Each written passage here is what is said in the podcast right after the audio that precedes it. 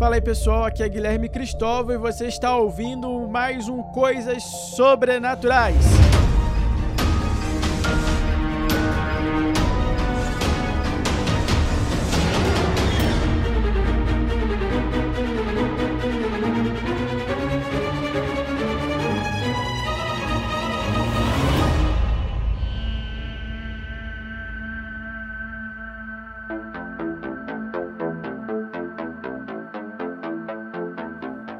Episódio 43 e eu acho que esse episódio é o talvez seja o mais barulhento da série porque apesar de ser o menor dos dons, é o mais polêmico. Eu vou falar da oração em línguas, a oração que só Deus entende. Exatamente, pessoal. Mas antes de eu entrar na, no tema, eu quero dar minhas, minha calorosa, meu abraço, meu abraço virtual, meu abraço sonoro a você que está me ouvindo aí pela primeira vez, dando as minhas boas-vindas ao Coisas Sobrenaturais, a esse mundo sobrenatural, que é o mundo alto, o mundo de Deus. E eu estou desde o episódio 32, Meta Verticais, numa série falando dos dons do Espírito Santo e vai, eu tô começando pelos dons carismáticos, depois eu vou por dons infusos e quem sabe eu fale dos extraordinários.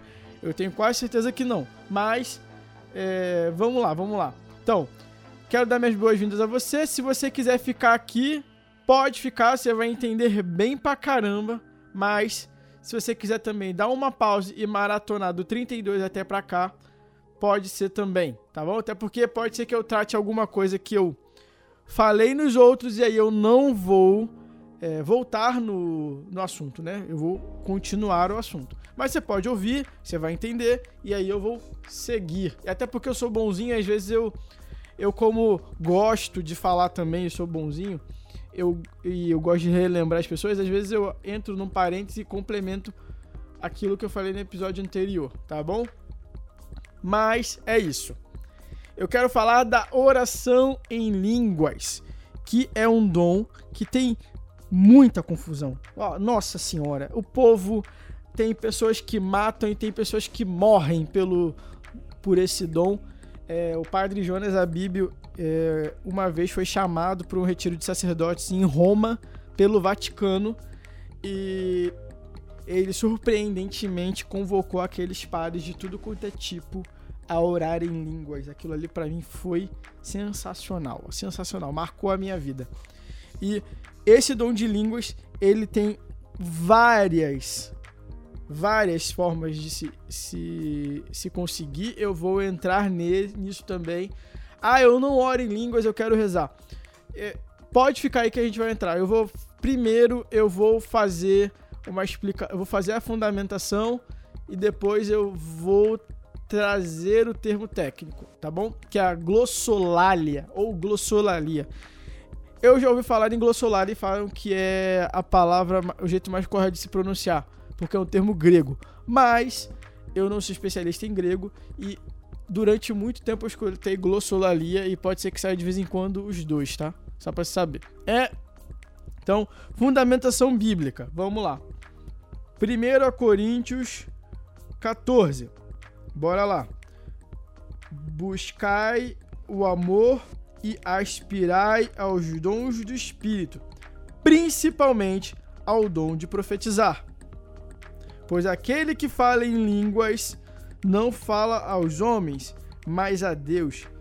Olha só, não fala, é o dom, é a oração que só Deus entende. Aquele que fala em línguas. Ninguém o entende, pois ele fala no espírito coisas misteriosas. Misteriosas.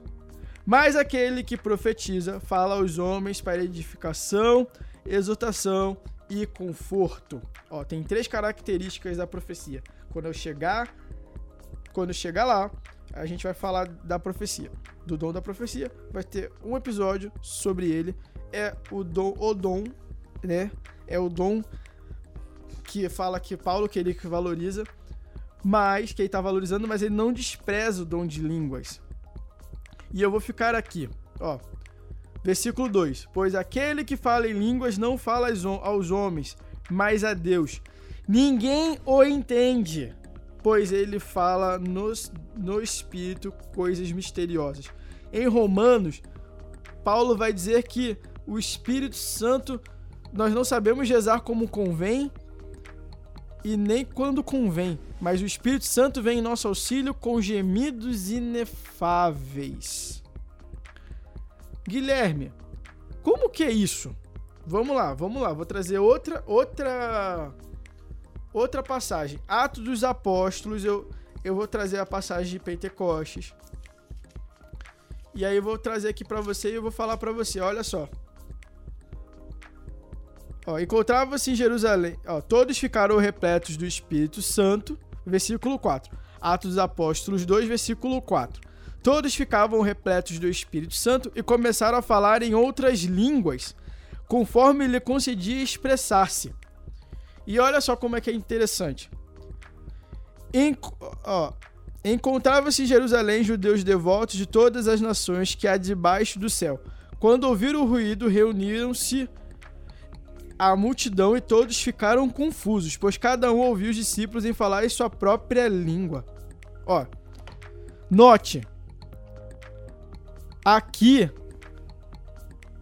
o Atos dos Apóstolos, Lucas, no caso, que é, que é o autor do Atos dos Apóstolos, que é discípulo de Paulo, ou seja, aprendeu de Paulo sobre os carismas e, a, e as principais narrativas, e aprendeu dos apóstolos, né, Bartolomeu, é, e os outros, porque Paulo teve contato com os outros apóstolos também, aprendeu e narrou isso aqui, ó. Mas é contraditório, ou não é? Em Coríntios 14 vai dizer que quem fala em línguas não fala aos homens, mas a Deus. Mas aqui os homens estão entendendo. Ó, e aí no versículo 11 vai dizer assim, ó.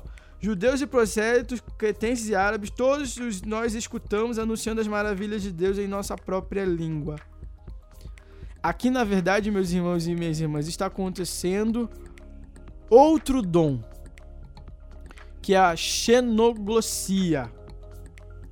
Ó, eu falei glossolalia e a xenoglossia, que em português, é, comumente a, a renovação carismática usa dois termos que é a oração em línguas para glossolalia ou glossolalia.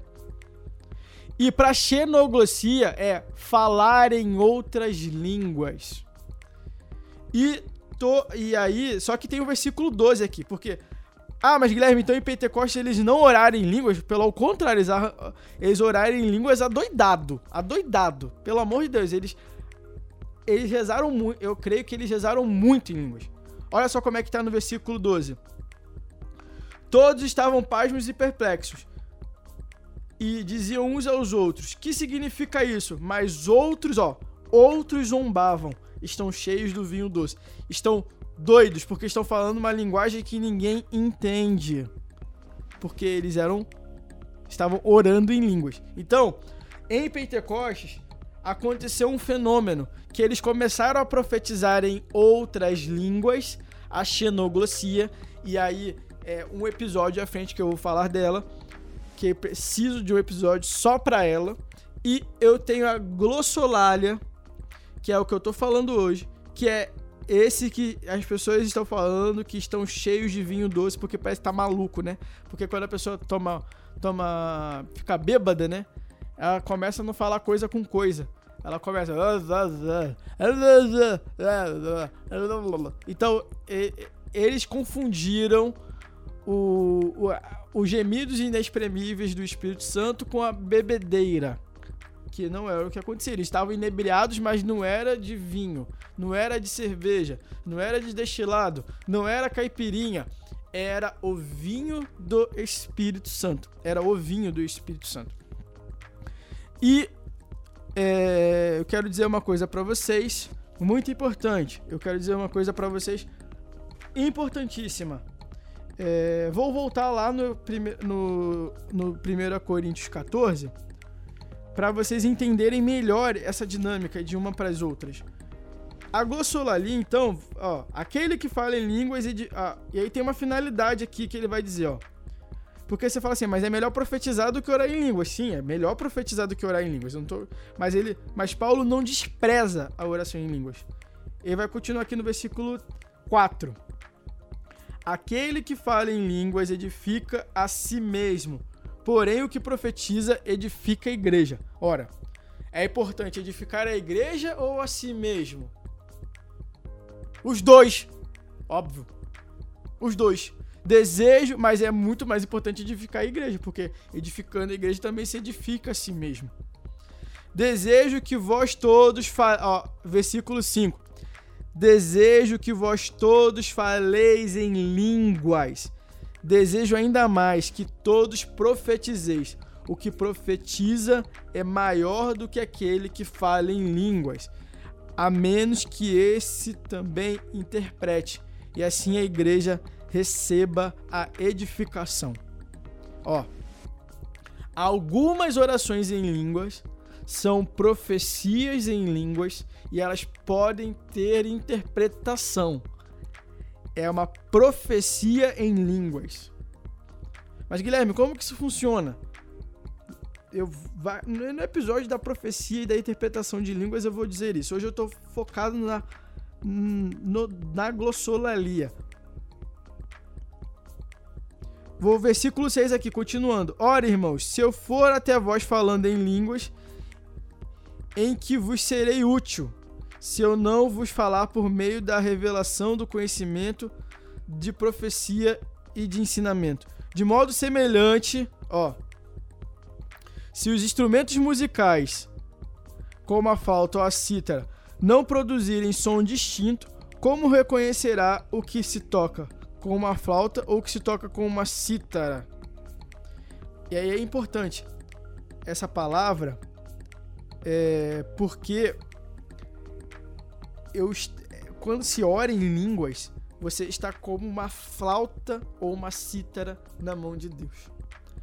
O Padre Jonas vai ensinar que o dom de línguas ele é o primeiro, ele é o, a, uma das primeiras manifestações carismáticas, ele é a porta de entrada para os outros dons, inclusive o amor.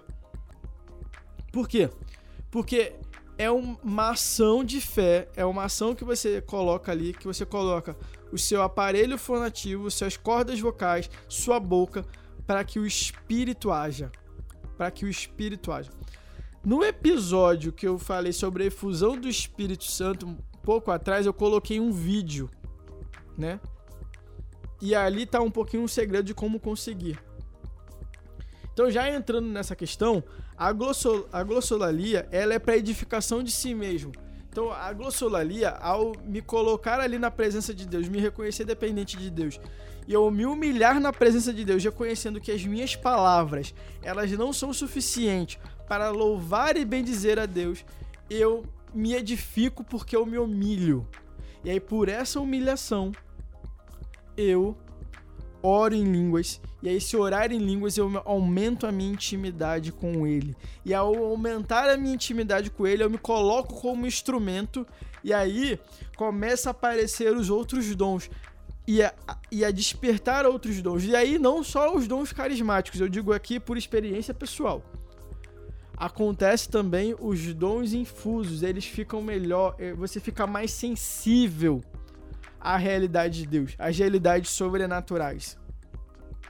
E é por isso que o Padre Jonas ele, ele é quase que como que um apóstolo da oração em línguas, porque ele sabe que é, hoje o nosso entendimento, a nossa razão, o nosso intelecto, em grande parte ele está como que contaminado por uma mentalidade mundana, contaminado por uma razão, por uma filosofia pagã, neopagã parece que a gente precisa de um verdadeiro milagre para mudar, porque pelo convencimento, pela persuasão, às vezes você apresenta para a pessoa que um mais um é igual a dois, que a grama é verde e a pessoa discorda de você.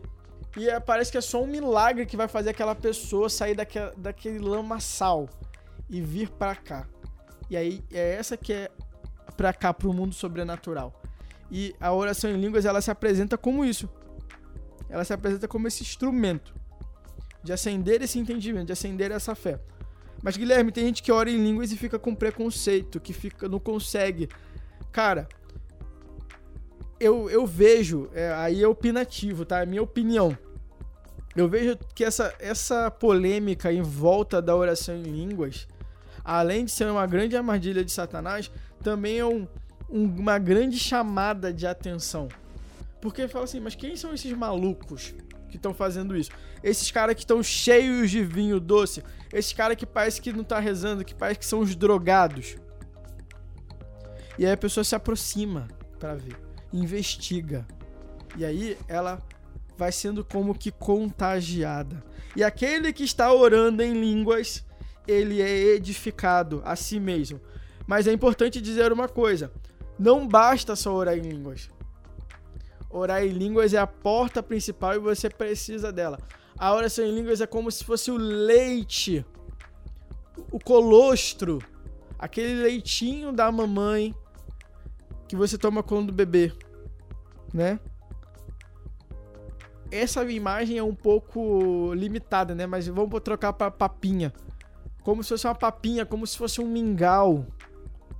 Como se fosse aquele leite que você compra quando criança e você toma com aquele copão de Nescau. Quando eu era criança eu tinha um copão de Nescau assim que eu colocava no leite e, e tomava. E hoje eu tomo muito menos leite do que eu tomava quando eu era criança e eu precisava do leite por causa do cálcio, não sei o que. Vai ter gente que vai falar que não precisa de leite. Mas é a, a, a, é eu fui educado assim, então essa é a ideia. A oração em línguas é isso, mas hoje eu ainda tomo leite. Você ainda toma leite. Você ainda toma um derivado do leite. A oração em línguas, ela faz parte da nossa oração. E o padre Jonas, ele vai convocar a gente, ele vai e tem uma pregação dele muito boa que eu vou colocar aqui nesse, no, na legenda daqui, que se chama Ora e Línguas de Brasil. Eu desafio você ouvir essa pregação. E se você não ouvir essa pregação, se você ouvindo essa pregação não tiver vontade de orar em línguas, tem alguma coisa errada com você, tá? então, como conseguir a oração em línguas? Ouça essa pregação. Ore em línguas Brasil. De verdade. De verdade. É uma coisa sobrenatural que acontece nessa pregação. É uma coisa é, sinistra, como vai dizer lá no Rio de Janeiro. Mas voltando aqui o Espírito Santo nos então faz rezar nos coisas que nós não sabemos. O Espírito Santo começa a tratar através de nós com o Pai e o Filho de realidades e nós estamos aqui participando disso. E nós somos como que elevados, transfigurados, entramos no seio da Santíssima Trindade numa intimidade que nós não entendemos. O Padre Jonas até nos convoca aqui na Canção Nova a tomarmos banho orando em línguas, orando pedindo ali para Deus naquele momento é, que eu estou nu, né, na presença de Deus, sem roupa nenhuma e colocando, me colocando ali na presença dele, orando em línguas. Cara, faça essa experiência, faça essa experiência. O padre Robert de Grandes, que é um dos fundadores da renovação carismática, é um grande pensador da renovação carismática, faleceu recentemente. Ele tem vários livros. Eu, eu li alguns dele, não li todos. Que é um, dos primeiros escritos sobre os dons carismáticos de agora, né?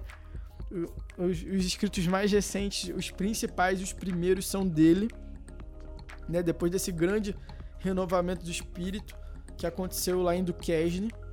Ele, ele tem, umas, tem umas pregações dele que eu também vou colocar aqui na legenda desse episódio. E ele convoca e fundamenta e é uma coisa que eu vou dizer para vocês que é, soa absurdo. Mas quem sou eu para ir contra o padre Robert de Grandes? Ele vai dizer que nós precisamos orar em línguas em pensamento, ceder os nossos pensamentos para Deus. Cara, é uma pre... são duas pregações, se eu não me engano, que ele vai falando que tem dois. Tá lá no Canção Nova Play, eu já ouvi as duas. Mas tem um tempinho aqui. Eu não me lembro se são duas ou se são três.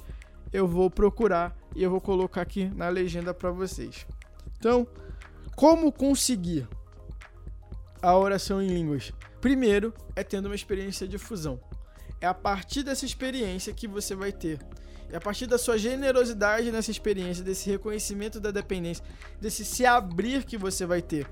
Eu não vou entrar agora nisso com vocês aqui, fazer um momento de oração, etc. Até porque não é a finalidade do podcast.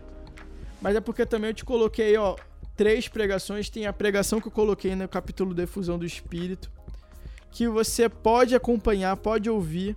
E, e você também pode a qualquer momento sintonizar a canção nova na rádio, sintonizar a canção nova na TV, que alguém vai te mover a ter essa experiência e você vai conseguir tal, provavelmente edificar a si mesmo numa vida em Deus. Edificar, o que é esse edificar a si mesmo? É justamente a busca da santidade, a cura interior, a busca das virtudes, o edificar a si mesmo, é construir uma vida de relacionamento com Deus, é domar a carne, é sair desse mundo tenebroso e entrar no mundo sobrenatural, pessoal.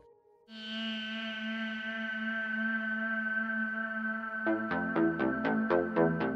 isso que eu desejo para vocês, que vocês sejam cheios, inebriados do Espírito Santo de Deus. Aqui é Guilherme Cristóvão. Se você acha que esse episódio pode ajudar alguém, pode mandar para essa pessoa. Manda lá pro teu amigo que fica perseguindo você, que ora em línguas. Manda para aquele teu amigo que não entende isso.